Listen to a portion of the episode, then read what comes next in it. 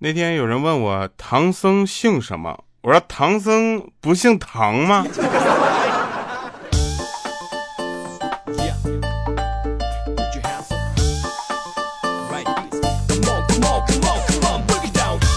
？Hello，各位，又是个特别正直的时间，一个特别正直的调调为您带来今天非常不着调。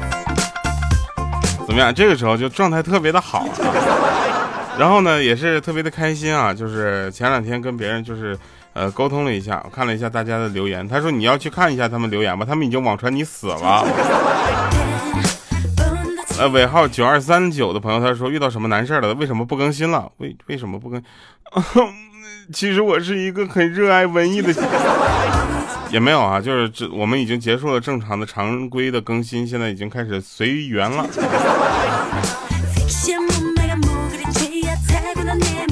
还有叫嚼掉的不得了啊，他说掉啊，我熟读八百集柯南，一千多集喜羊羊，熟练各种冷物冷兵器和热兵器啊，毒药配置各种暗杀技巧我全都会，再不更新我可要出手了哈。不用出手，他们现在已经网传我死了。还有一位朋友呢，给我留言啊，他说：“调啊，你要是受够了外面的风风雨雨，那就回来吧。想听你分享完段子之后唱歌。你这个要求还有点高，我就不太想回来。好了哈，又是年关将至哈，马上又要到了这个过年的时候啊，十一啊，不好意思，这是下期节目的。不是，然后那个有一位朋友，他他就给我留言，他说调调好久没有登录喜马拉雅了，好太久没有听到你的声音了啊，就是还是一起就是以前一样的声音啊，我也想问调调你怎么最近更新这么慢呢？我是你的老粉，二零二一年你还读了我的留言呢，不是怎么着？你前面是怎么说调调好久没有登喜马拉雅了？你加个逗号行不行啊？一个好人一生平安。他说调调你声音变了，声音变了哈，跟十年以前不一样了，对我成长了。十年以前，喜马不是那个，就有一些平台还可以骗我。现在该我骗平台了。好了，话说回来啊，昨天呢看了一下咱们中韩大战啊，我觉得中国队踢的还不错啊，全场都比较积极，对不对？这个比分其实已经很好了，而且三个进球全都是依靠定位球制造的机会，对吧？他们那个他溜溜达达就各种玩耍，把我们赢了也是很正常的，对不对？裁判有问题，但是第一个就是点球嘛，对吧？是有问题。但是中国队和韩国队实力确实是比较大，这个大家要客观承认，是吧？现在这个韩国队，你看他们的几个球星，对不对？在与不在，拿球与不拿球，确实是不太一样的感觉。不服不行，这个我们要服，所以我们要加强青训，对吧？然后这个让下一届的国家队能够缩小这个差距。但，然后呢？我觉得现在呢，就是说，嗯，韩国队有什么，呃，很多人在欧洲踢球啊，怎么样？这个其实也无所谓，不要羡慕了，对吧？我们也不是没有，对不对？踢，反正踢完了之后，嗯，这个比分我觉得是可以完全接受的，对不对？而且这个小组有两个出线名额，只要不输给泰国和新加坡，我还是少说两句吧。话说回来啊，说唐僧姓什么，对吧？我刚开始问的，你知道吗？唐僧姓什么？那天我随口就说唐唐啊，唐三藏，唐三，对吧？然后然后他们说唐僧姓陈，乳名江流儿啊，法号玄奘，号三藏。我说怎么着？不，他父亲呢？他父亲叫陈光蕊。我有理由相信这一切他不是真的，你们告诉我吧。在这里呢，我要大声的表白啊，一定要表白一个感谢吧，就是谢谢你，春天陪我观百花，夏日陪我看夕阳，秋季陪我赏落叶啊，冬天陪我看雪景。如果没有你，再美的风景都是模糊的。真的谢谢你，我的眼镜。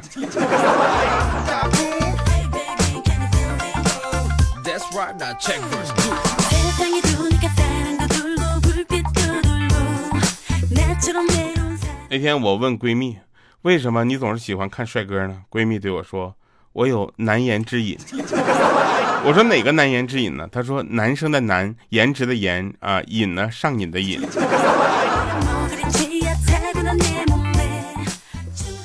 那天呢，有一个朋友叫五花肉啊，他呢，他说我平生呢最喜欢找刺激。啊，然后这个时候呢，鹌鹑就说了：“太好了，那你跟我结婚吧，因为这个本身就是一件很刺激的事儿。”啊，然后五花肉看了一眼鹌鹑，看了他他的长相啊，就回答说：“对不起，我喜欢的是找刺激，而不是受刺激。”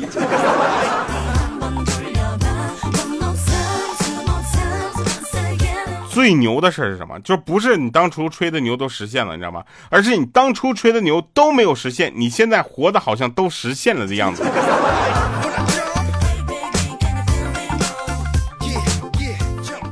那天嘛，就是突然有一个人跟我说说一件特别有意思的事儿，啊，他说你知不知道很多事情，只要你换一个说法，别人听了会很舒服。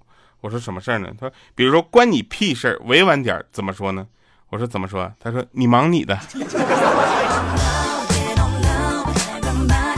就太斤斤计较的人不适合谈恋爱，适合去买菜，是吧？然后只喜欢听甜言蜜语的人呢，也不适合去谈恋爱，去去干嘛？去卖菜。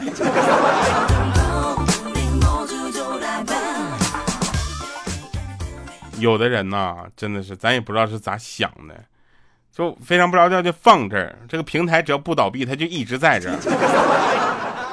这话也不能随便说，万一倒了呢？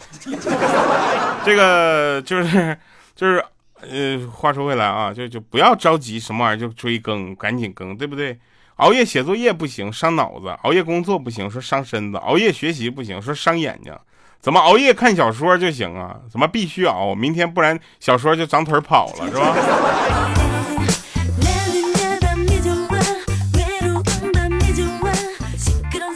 前两天我在另一个平台听小说嘛，那个小说质量明显比。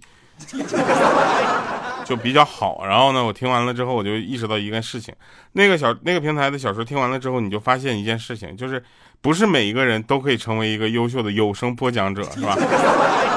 咱就实话实说，对吧？就有一些什么网络上的骗局，说你只要会说话就能成为一个有声播讲的演员，别闹了，这个行业都快干没了，好吗？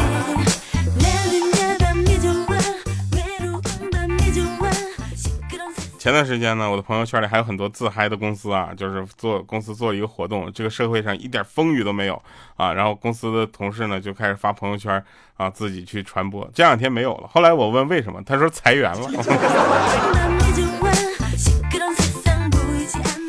有的时候呢，我就想说啊，我很好，其实我只是希望有人能够看穿我的眼睛，紧紧的拥抱着我。他说。我知道你并不好，然后拿出一大叠钞票塞到我的怀里。还有一件事啊，就是你别看他表面上对你一副漠不关心的样子，是不是总有这样的人？实际上他其实内心深处也没把你当回事儿。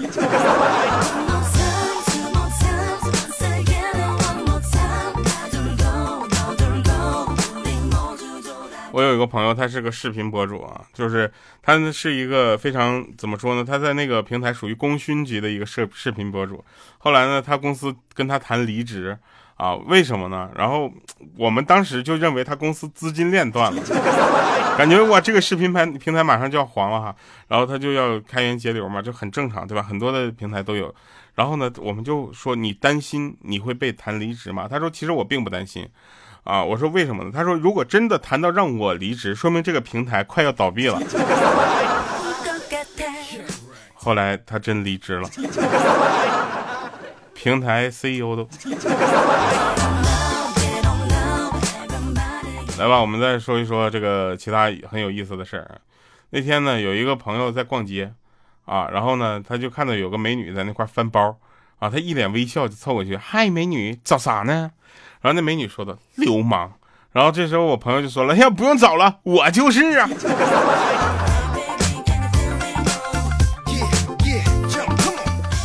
那天有人说娱乐主播没文化，我当时就啪拍桌子，我就说：“我说你怎么知道的呢？”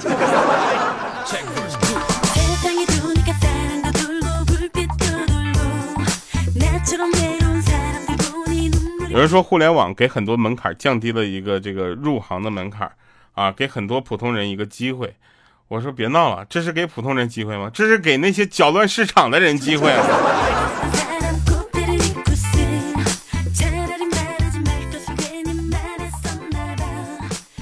你会听一个做汽修的跟你讲天文知识吗？对吧？他天文知识未必有我多呢。以后我发现一个星星之后，我就命名它为调调星，你知道吧？到时候大家就以调调型能找到调调型为主。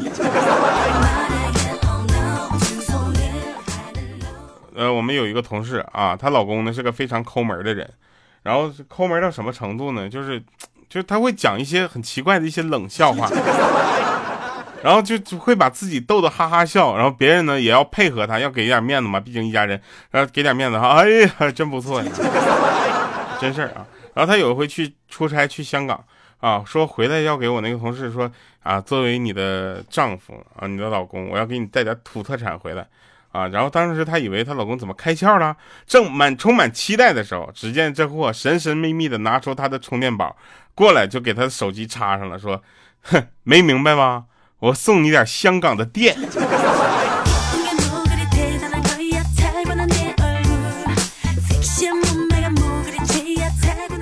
前段时间呢，去了趟这个广东出差。啊，然后呢，就跟这个一起一起，就是让他帮我忙的那个端总见了个面。跟端总见面，主要是为了谈一下以后能不能继续再合作下去。他是一个做 PPT 特别厉害的人，就这么说吧，他是我所有认识做 PPT 里面唯一一个真的有想法能够表达出来，而不是做完了只为汇报好看的人。然后呢，他做完他做的 PPT 就是这个水平。后来呢，我每次让他帮我做的 PPT 呢，都属于那种就是用 AI 也能完成。然后他他有一次跟我说，他说那个你只要做这个呃艺人资料的 PPT，大概有多少多少，我稍微把那个排版排一下，别到时候太着急了，整个八九十个。就是人太多，我说你也是瞧得起我，一共就四个人。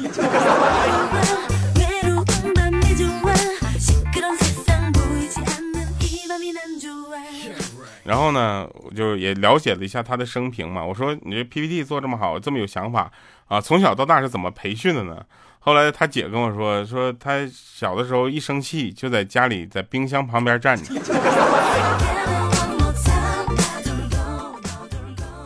你说一生气自己站冰箱旁边，怎么这是一种什么样的休闲方式？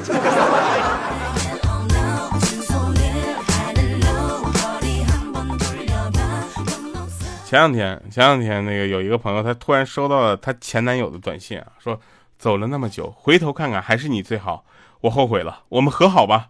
短短几十个字，瞬间击溃了他这一年来的伪装与防备啊。那些就温暖的记忆，他涌上心头啊！他怀着忐忑而又紧张又不安的心情，拿起手机，颤抖的回复他两个字：活该。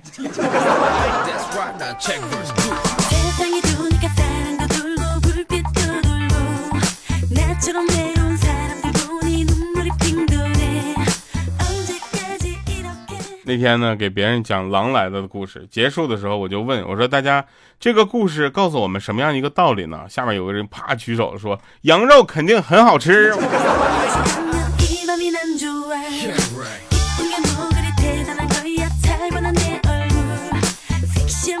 那天路过池塘，见到一个妹子在池塘旁边就站着很久，发呆在那思考着什么。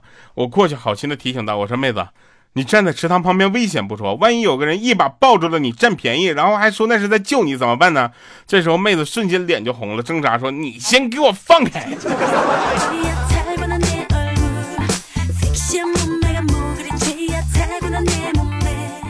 混职场的朋友都知道，你知道为什么要混这个字吗？你就发现了，职场不会成就你，它只会成就公司，公司的成就跟你半毛钱关系都没有。对吧？就像我有一个朋友，二幺幺毕业的，现在变成了个九八五的毕业生，跟他有什么关系？那不学校自己的努力吗？是吧？混职场的朋友都知道一个口诀：今天周一，精神归西。来，跟我二弟，给我周周二摆烂，啥也不干，是吧？周三划水，喝茶抖腿。周四躺平，量力而行。最后周五周五生龙活虎。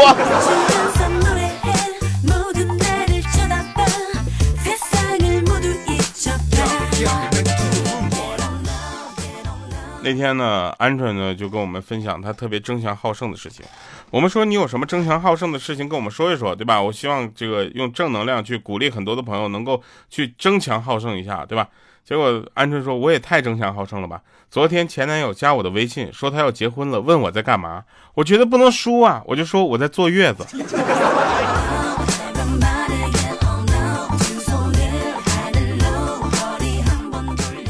那天单位聚餐，快散席的时候呢，领导让我说两句，我想了半天，我就憋出一句，我说，嗯，我没吃饱。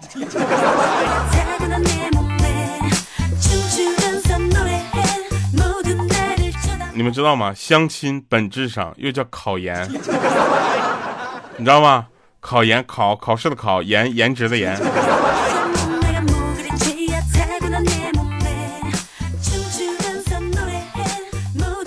有一天啊，五花肉来到他未男未来的丈母娘家做客，啊，他丈母娘就说说你随便坐坐啊，菜马上就好，然后就进厨房忙去了。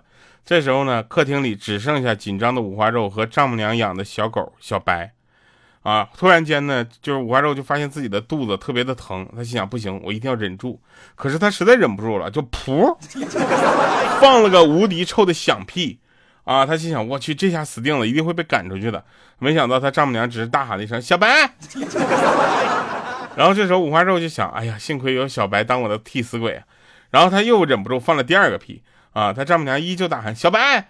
啊！结果他放第三个屁的时候，就看到他丈母娘冲出来大骂说：“小白，你是要等到被臭死才跑是不是？”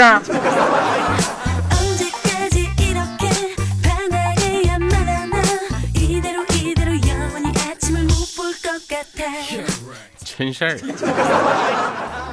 那天有一个姑娘来面试啊，我们老大就问她为啥选我们公司啊？这姑娘当时也很实在，她说原来公司附近的饭馆都吃腻了，看你们公司附近吃的比较多，我就来了。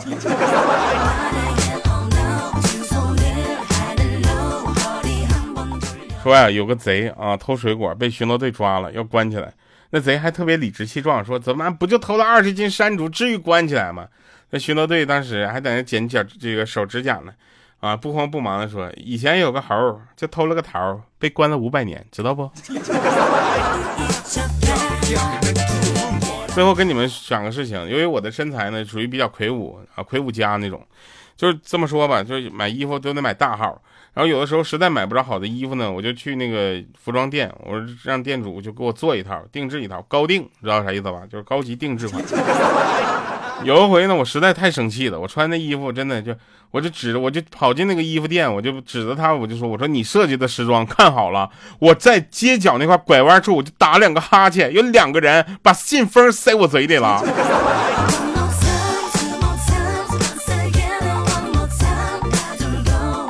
来吧，听一首好听的歌，结束我们今天的节目。假装啊，这个它曾是一只哈士奇的一个主题曲。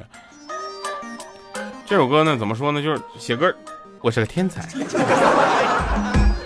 我假装傻，我假装蠢，我假装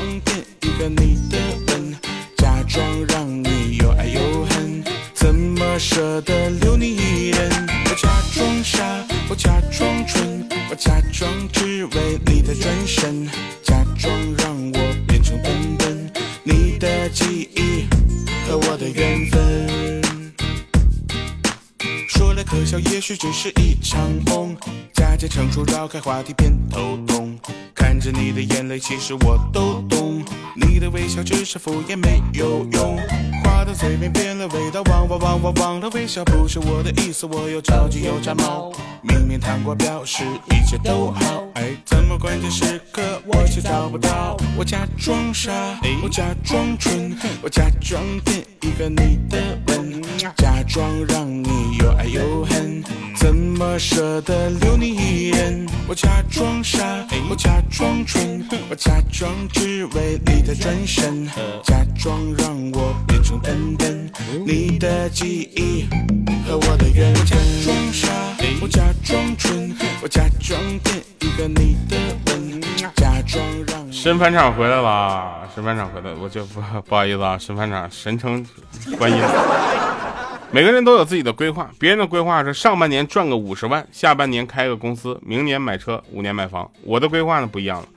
中午吃黄焖鸡，晚上吃牛肉面，明天吃水煮鱼，周末我一定要吃上火锅。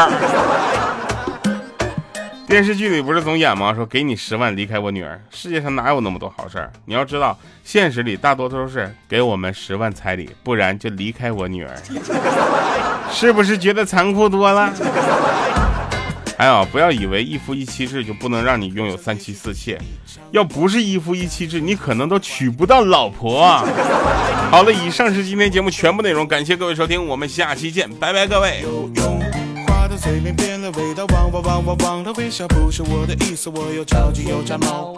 明明糖果表示一切都好，哎，怎么关键时刻我却找不到？我假装傻，我假装蠢，我假装骗一个你的吻，假装让你又爱又恨，怎么舍得留你一人？我假装傻，我假装蠢，我假装只为你的转身，假装让我变成笨。等你的记忆，装傻，我假装蠢，我假装骗一个你的吻，假装让你又爱又恨，怎么舍得留你一人？我假装傻，我假装蠢，我假装只为你的转身，假装让我变成笨笨，你的记忆和我的缘分。